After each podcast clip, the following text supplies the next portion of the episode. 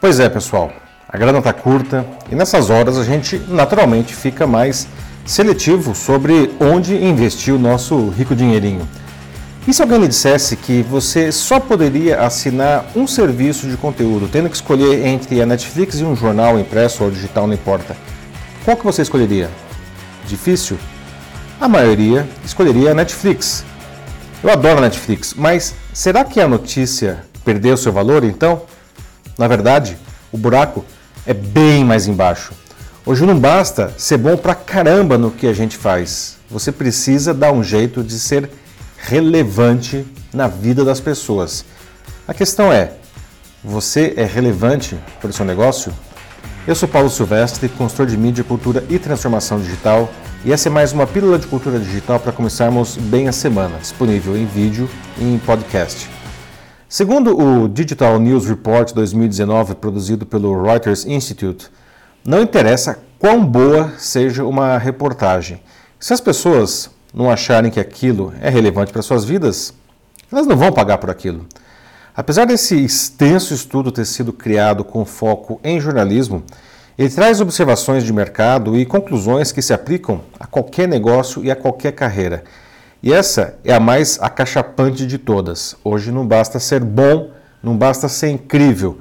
Você tem que tocar a vida das pessoas onde elas esperam e do jeito que elas esperam. Senão, já era. É por isso que tantas empresas tinham, que tinham produtos realmente legais quebraram. É por isso que super profissionais acabam sendo demitidos. Relevância, cara. Você é relevante para o seu negócio, para o seu público? Na sexta, eu estive, aliás, no Estadão participando de um debate criado a partir daquele estudo que ouviu mais de 75 mil pessoas em 38 países, inclusive o Brasil. Junto comigo estavam os jornalistas Luiz Fernando Bovo, do Media Lab Estadão, e o João Faria, do Marcas e Consumidores. Conversa de alto nível.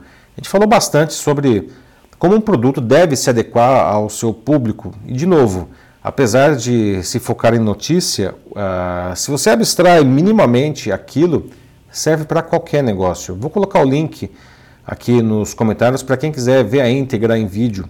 É só fazer um registro rapidinho lá, negócio gratuito, tá? E a página do Estadão, aliás, também oferece um e-book ótimo sobre o tema para quem quiser baixar. Nos comentários eu também vou colocar o link para quem tiver interesse em ver a íntegra do estudo do, do Reuters Institute. A pergunta que eu fiz lá no começo, se você assinaria a Netflix ou um jornal, é porque isso também aparece no estudo. A resposta da maioria é Netflix, não porque ela seja melhor ou mais importante que ter acesso a uma informação de qualidade. Quem for por essa linha de raciocínio já errou. Errou! Não se enganem, todos nós consumimos notícia. Na verdade, nós nunca consumimos tanta notícia de tantas fontes diferentes.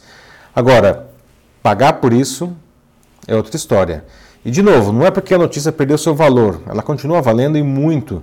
Mas o estudo ele demonstrou que as notícias concorrem na carteira do sujeito com serviços de streaming em vídeo como a Netflix, streaming de música como o Spotify, canal de esporte, até site de relacionamento.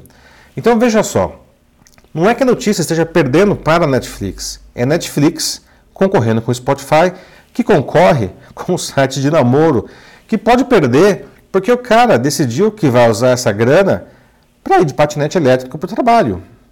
Repito, todos eles podem oferecer um excelente serviço, não é esse o ponto. O que importa é a experiência, quando e como você entra na vida de cada um. O cara que está louco para arrumar uma namorada vai preferir investir a grana dele no site de relacionamento. Já quem ganha dinheiro com investimentos que dependem de informação de alta qualidade, vai assinar um noticiário que lhe entrega isso. Então fica claro que não dá para ganhar todo mundo, certo? Você tem que escolher as batalhas que quer lutar, o público que quer atingir. Mas quando você tiver essa resposta, você tem que ir na bola. Não dá mais para ter alta qualidade, mas ficar sendo genérico, sendo morno.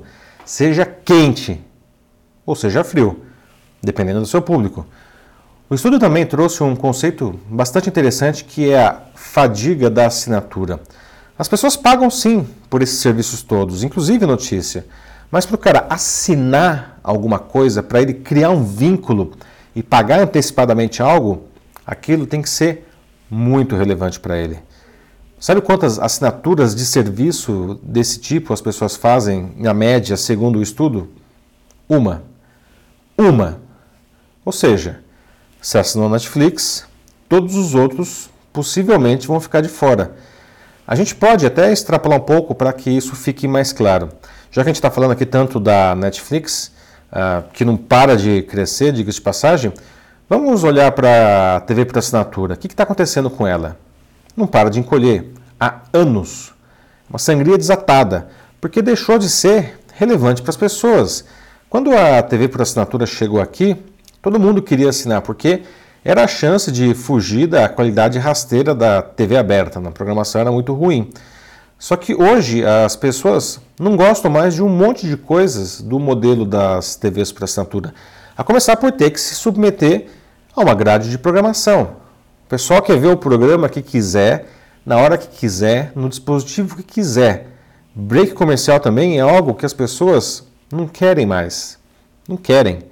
Sem falar que a TV por assinatura é cara pra caramba. Né? Quem oferece um produto semelhante e que não tem nada dessas coisas que estão sendo rejeitadas, que está adequado aos anseios do público? A Netflix, que ainda por cima é bem mais barata. Resultado: Olá Netflix, adeus TV por assinatura. Quer outro exemplo? Telefone fixo. Para que ter telefone fixo hoje se todo mundo tem o seu próprio smartphone? O smartphone, que aliás é uma das coisas que as pessoas mais usam e mais desejam hoje. Serve para uma infinidade de coisas, até como telefone. Aliás, de volta ao estudo, ele demonstra que as notícias elas são consumidas principalmente pelo celular. Caramba, se o seu serviço, seja ele qual for, não funciona bem no smartphone, está perdido. Né? E os mais jovens querem que essa experiência seja fácil e divertida.